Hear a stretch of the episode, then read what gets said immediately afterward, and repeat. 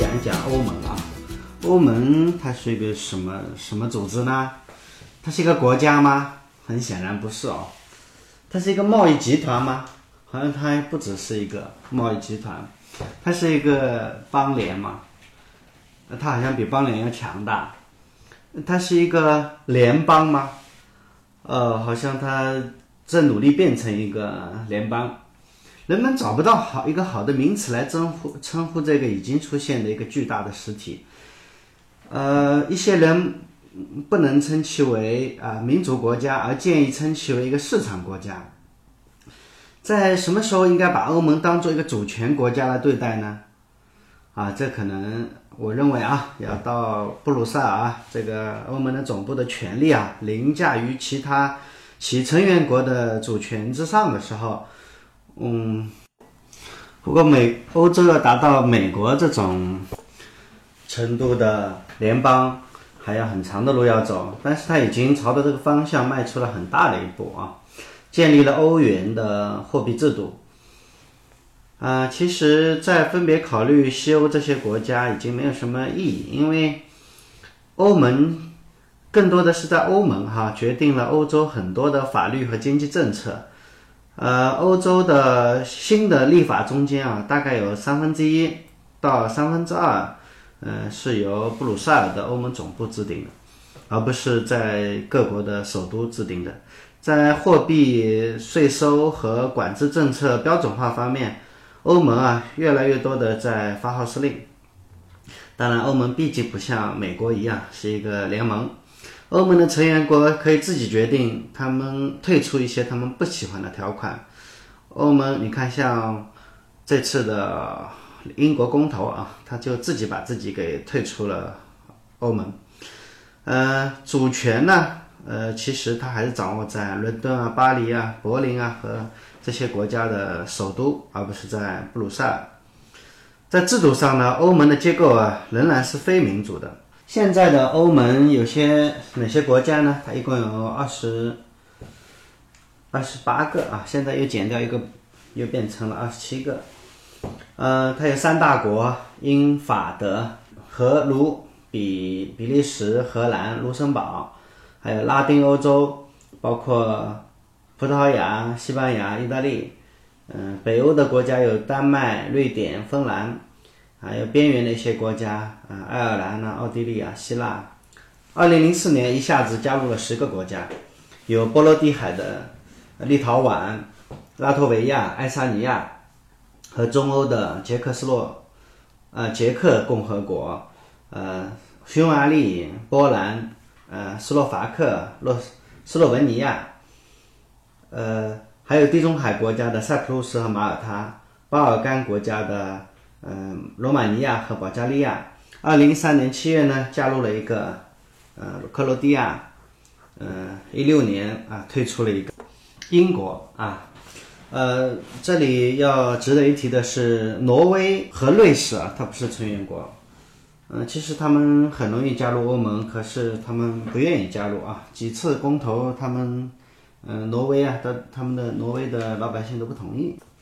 说起欧盟啊，其实欧洲的统一啊，其实是在，呃，公元一世纪的时候，有一个罗马，啊，罗马帝国啊，已经埋下了欧洲统一的种子。罗马在巅峰时期啊，涵盖了现在呃西欧的大部分地区啊，包括德国的西部大部分啊。呃，罗马帝国由于过分扩张啊，被呃削弱了，加上被野蛮人的侵侵占，呃，欧洲的呃帝国的西部啊，在公元的四七六年被消灭。啊，东部呢又苟延残喘了一千年，中间啊。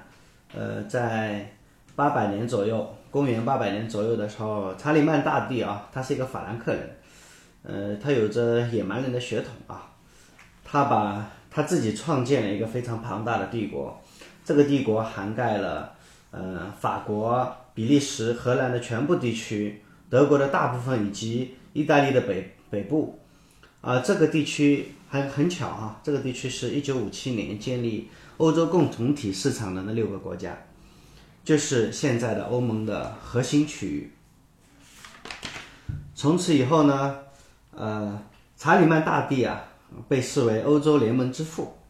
呃，尽管他的帝国啊，嗯，只是昙花一现，啊，在基督教世界啊，在随着第一次十字军东征啊，大概是在一千，呃，一千零九十六年的时候，啊，达到了顶点。来自欧洲大部分的地区的骑士啊，伊斯兰教和那个伊斯兰教徒作战，这时候出现了一个叫神圣罗马帝国的，呃，主要在。德国的地方啊，那个有个几个松散的公国联合，呃，组建了这个这个神圣罗马帝国。呃，虽然这个神圣罗马帝国呢，嗯，其实也那个松联盟非常松散。法国的法伏尔泰俏皮的说，它既不神圣，也不罗马，更不是一个帝国。另外呢，到了十六和十七世纪的话，哈布斯堡王朝啊，差点统一了欧洲，呃。他试图通过刀剑来统一欧洲，并把新教徒的土地返还给天主教教会。哈布斯堡王朝本来有可能完成这个目标，但是呢，新教国家和法国打成了平局。啊，就是在拿破仑时代啊，呃，拿破仑的通过了他的扩张啊，那个短暂的统一了欧洲的大部分地区。但是呢，被俄罗斯，嗯，一八一二年的大雪啊，覆盖了他的他的梦想。拿破仑傲慢的军队啊，将呃民族主义带给了西班牙、德国、俄罗斯以及其他民族，使得欧洲啊比以前更加难以统一。在拿破仑之后，欧洲最重要的君主们建立了一个模糊的欧洲协调，镇压自由主义和民族主义。法国作家维克多·雨果在那一年呼吁成成立一个包括俄罗斯在内的统一的欧洲。问题是一直到最近，一个统一啊，统一的一个征服统统一的欧洲啊，要么是一个征服的借口，要么是一个痴心妄想的念头。然后希特勒也梦想建立一个统一的欧洲，但是他想的是要建立在德国的领导之下。二战使欧洲人相信。永远不要不要那些民族主义成为战争的导火索。欧洲必须建立一个超国家的实体。后来呢，有两个法国官员哈，让莫内和罗伯特舒曼这两个人，他们统绘制了一个统一的欧洲的雏形。呃，他们是想用经济手段把欧洲拉到一起，最后逐渐加入政治制度。欧洲的统一啊，始建于一九五二年，由六个国家组成的欧洲煤钢共同体。呃，使它真正变得重要的是一九五七年的罗马条约。这条这个条约，呃，建立了所谓的共同市场，也就是它的正式的名称是欧洲共经济共同体，叫 ECC。哎，这个条约规定每年削减百分之十的关税，十年后。货物、资本和劳动力和成在成员国之间可以自由流动。欧洲共同体从一开始就没有只想做一个贸易集团，而是要走走向更加紧密的联盟。这句话是一九五七年条约中的名言啊。欧洲共同体成立之后啊，呃，他们这六个国家经济得到了高速的发展。各国之间的自由贸易和工人自由流动，使得六个成员国经济啊丰生机勃勃。呃，特别是英国哈，在二十世纪六十年代初的时候，英国哎反而他就也很想加入这个这个欧洲经济共同体。啊，法国的戴高乐总统他说啊，英国人不是一心一意的欧洲人啊，看来。他的他的说法是对的啊，在一九六三年的时候，他著名的让否决了英国人的加入。后来虽然英国还是加入了欧呃欧洲共同体，呃，而且和丹麦和爱尔兰一起，在一九七三年加加入了欧洲经济共同体。这样的话，欧洲经济共同体就变成了九个国家。挪威啊，在一九七三年的时候，他是考虑加入。欧洲经济共同体的。但是刚才说了，挪威人在公投中反对加入。希腊一九八一年加入了欧洲经济共同体，变成了十个国家。之后是西班牙、葡萄牙，然后芬兰、瑞典和奥地利于一九九五年加入。呃，在九五年的时候，挪威人第二次进行投票，他们还是坚决，呃，不能不愿意加入欧洲经济共同体啊。二零零四年啊，一下子加入了十个国家，呃，现在的整个的欧盟啊，加起来有四点九九五亿个人口，呃，国内生产总值达到了十三点九万亿。自从二零零二年引入了货币共同的货币欧元之后呢，嗯，欧盟开始啊，它越来越倾向于它不是一个简单的贸易集团，而是出现了某些呃国家的那个特征。虽然它是一个嗯由一群永远不会在主权上妥协的国家组成的这样的一个组织，我们不知道称这种组织叫什么。呃，因为人类这是一个人类目前为止从来没出现过的一个巨大的一个实体，也许我们把它叫做超国家吧。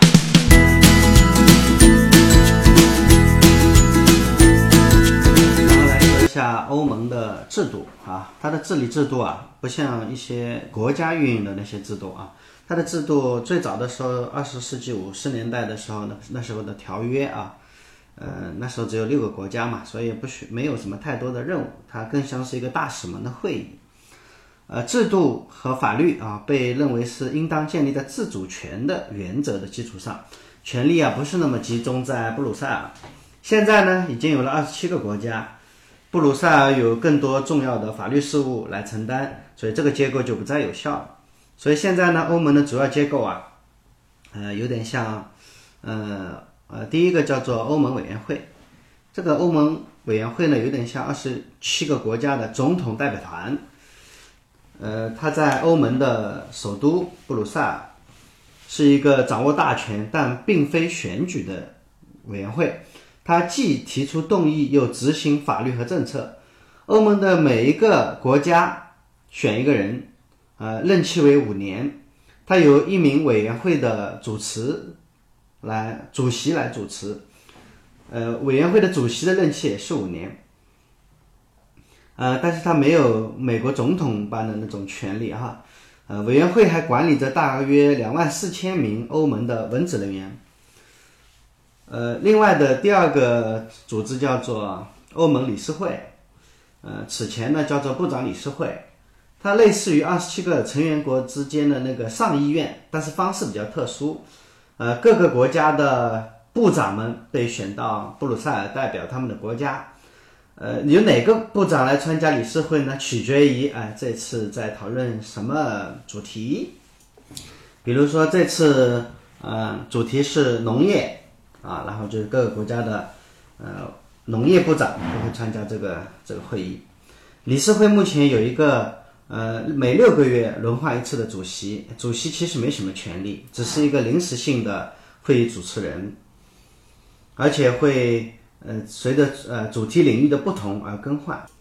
到一九八七年的时候，理事会的表决还是要求全体一致啊，这就意味着即使是一个小国也能否决某件事。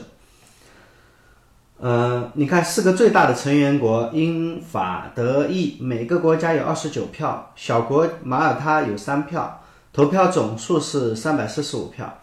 理事会大多数的时候用的是多效有效多数投票机制。首先啊，二十七个成员国中间的大多数啊，基本上是三分之二必须同意。其次呢，三百四十五票中的二百五十五票必须赞成。再次。如果有一个成员国要求的话，代表欧盟人口百分之六十二的国家啊必须支持。在一些敏感的领域，比如说税收啊、移民政策，呃，依然要求全全体一致。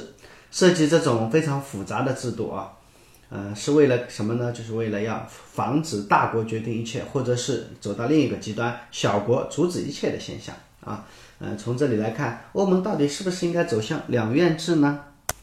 另外还有一些像欧洲议会啊这样的一个组织，欧洲议会呃，有七百八十五名议员，每隔五年在他的母国直接选举产生。呃，另外还有一个欧洲的法院，嗯，它在卢森堡，类似于欧盟的最高法院。接下来再讲一下欧洲人对欧盟的认同啊，嗯，其实现在还没有，不是很多人都认为自己是。啊，欧欧洲欧盟人，更多的人会认为自己是，比如说我是欧呃意大利人，我是啊德国人，我是法国人。但是从心理上认为自己是欧洲人，还需要一个非非常长的时间。那不像美国哈，美国比较容易形成一个很强烈的一个民族认同。你看美国的祖先们啊，他们漂洋过海来到了美国，从欧洲啊，但是。这是他们需要学习新的统呃统一的语言，他们都要讲英语啊，一切都是新鲜的。来到新的大陆之后啊，嗯，不像那个欧洲，这些欧洲的人在承受若干世纪的历史、语言、宗教的包袱啊，呃，创立美国的过程，呃，和呃英国人的革命战争啊、宪法的制定啊，激起了老百姓呃极大的热情。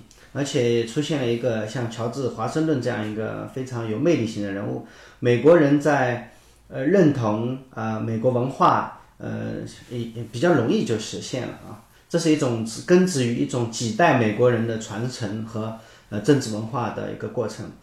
欧洲很大的不同是它没有独特的创立过程，只有一种在二战后的厌倦感和徒劳感。在欧洲啊，敌人曾经是同样的欧洲人。在长期的冷战时期呢，美国人作为北约的最主要的大国，接管了欧欧洲的防务。没有重要的历史事件或者魅力性人物把欧洲人联合在一块儿，取代激动人心的戏剧化的是，欧洲是由官僚创建的，并且在建设之中，官僚们制定了上千页的令人啊非常麻木的规则，没有人喜欢这些规则，更不用说喜欢这些。呃，理解这些规则。二零零四年提出的那个宪法为什么失败呢？呃，就是因为这样一些原因。欧洲人不喜欢美国人，嗯，但是欧洲人羡慕美国已经实现了一个自由和繁荣的大陆民主国家。可是呢，他们又担心，呃，更多的国家主权移交给布鲁塞尔，这也不是一个让他们能接受的事情。呃，和美国人相比啊。他们不太认同欧盟这样的一个主体，这就是为什么，呃，英国公投啊，就是大多数的人选择了离开欧盟啊，就是欧洲怀疑论的一个一次胜利吧。好，今天我们先讲到这里。